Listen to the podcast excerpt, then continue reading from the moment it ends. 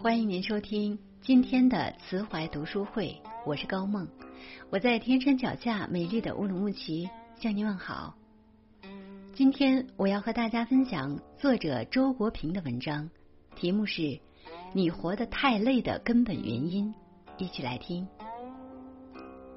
我读到泰戈尔的一段意思相似的话，不过他表达的更好。我把他的话归纳和改写如下：未被占据的空间和未被占据的时间具有最高的价值。一个富翁的富，并不表现在他的堆满货物的仓库和一本万利的经营上。而是表现在他能够买下广大空间来布置庭院和花园，能够给自己留下大量时间来休闲。同样，心灵中拥有开阔的空间也是最重要的，如此才会拥有思想的自由。接着，泰戈尔举例说。穷人和悲惨的人的心灵空间完全被日常生活的忧虑和身体的痛苦占据了，所以不可能有思想的自由。我想补充指出的是，除此之外，还有另一类例证，就是盲人。凡心灵空间的被占据，往往是出于逼迫。如果说穷人和悲惨的人是受了贫穷和苦难的逼迫。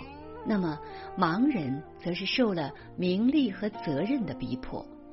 名利也是一种贫穷，欲壑难填的痛苦同样具有匮乏的特征，而名利场上的角逐同样充满生存斗争式的焦虑。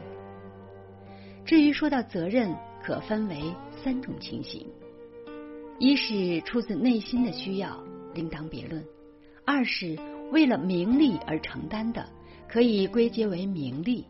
三是既非内心的自觉，又非贪图名利，完全是职务或客观形势所强加的，那就与苦难相差无几了。所以，一个盲人很有可能是一个心灵上的穷人和悲惨的人。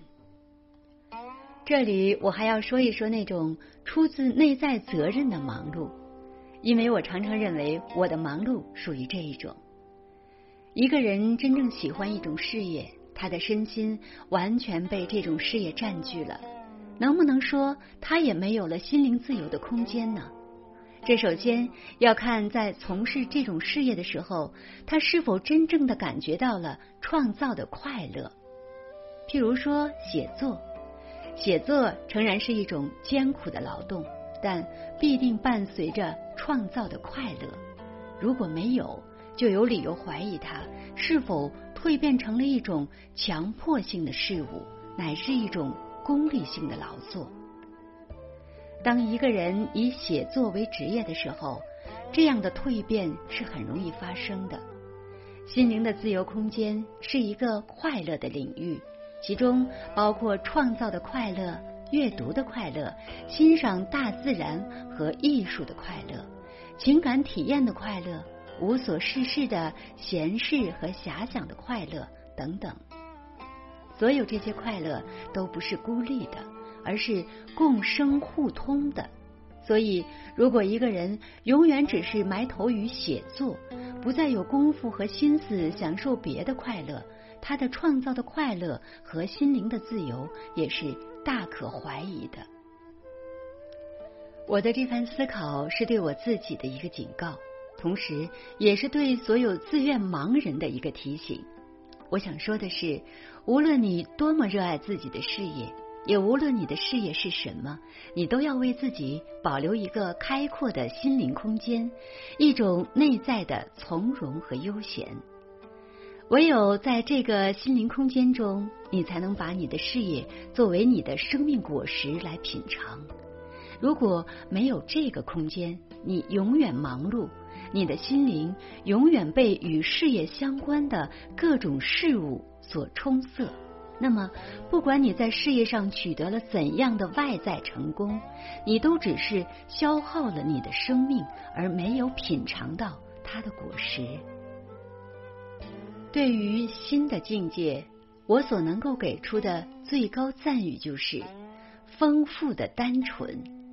我所知道的一切精神上的伟人，他们的心灵世界无不具有这个特征，其核心始终是单纯的，却又能够包容丰富的情感体验和思想。我相信每一个精神上的伟人，在本质上都是直接面对宇宙的。一方面，他知道自己只是宇宙的儿童，这种认识深藏于他的心灵的核心之中，从根本上使他的心灵永葆儿童的单纯。另一方面，他对宇宙的永恒本质充满精神渴望。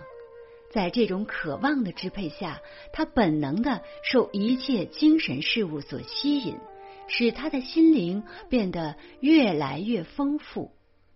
与此相反的境界是贫乏的复杂，这是那些平庸的心灵，他们被各种人际关系和利害计算占据着，所以复杂，可是完全缺乏精神的内涵。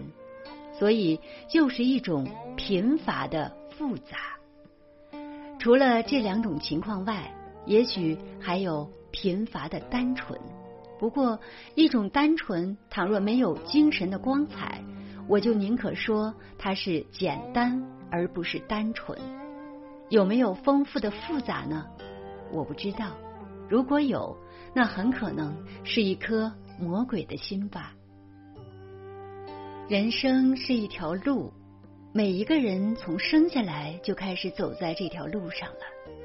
在年幼时，我们并不意识到这一点；当我们意识到了的时候，便不得不想一个问题：这条路通向哪里？人生之路的目标是什么？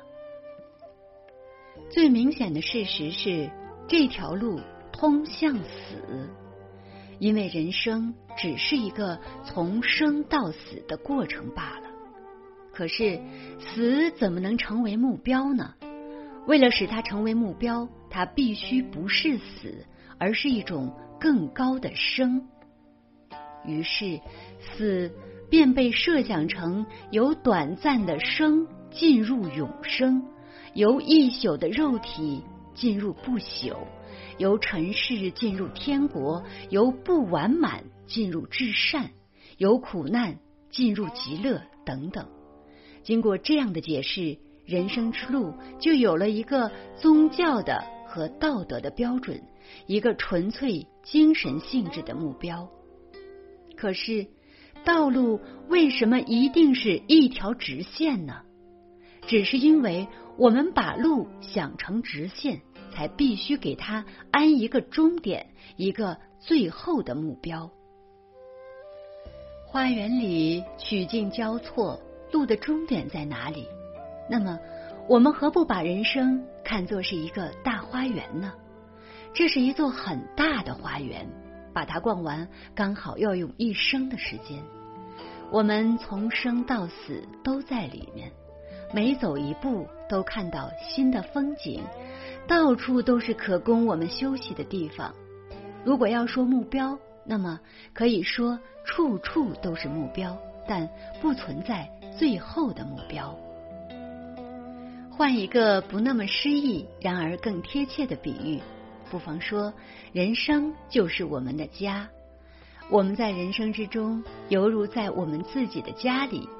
既然是在家里，我们就要做着种种必须做的。或者有兴趣做的事情，而并不是事事都问为什么。事实上，在多数的时候，我们的确把人生当作家，安排每一个日子，如同安排自己的家务，而不去想这个家有朝一日会不存在。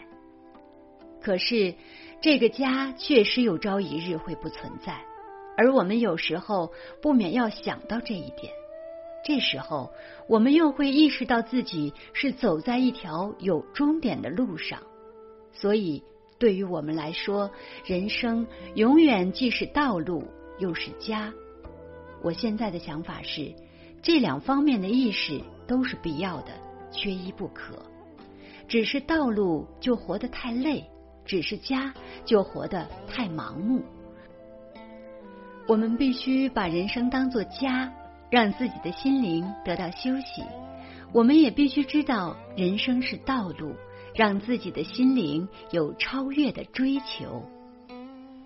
感谢您收听今天的分享。如果您喜欢这篇文章，请在文末点亮再看，或者写下您的留言，并转发到您的朋友圈，让更多的朋友看到这篇文章。更多好的文章，欢迎大家关注慈怀读书会。我是高梦，我们下次再见。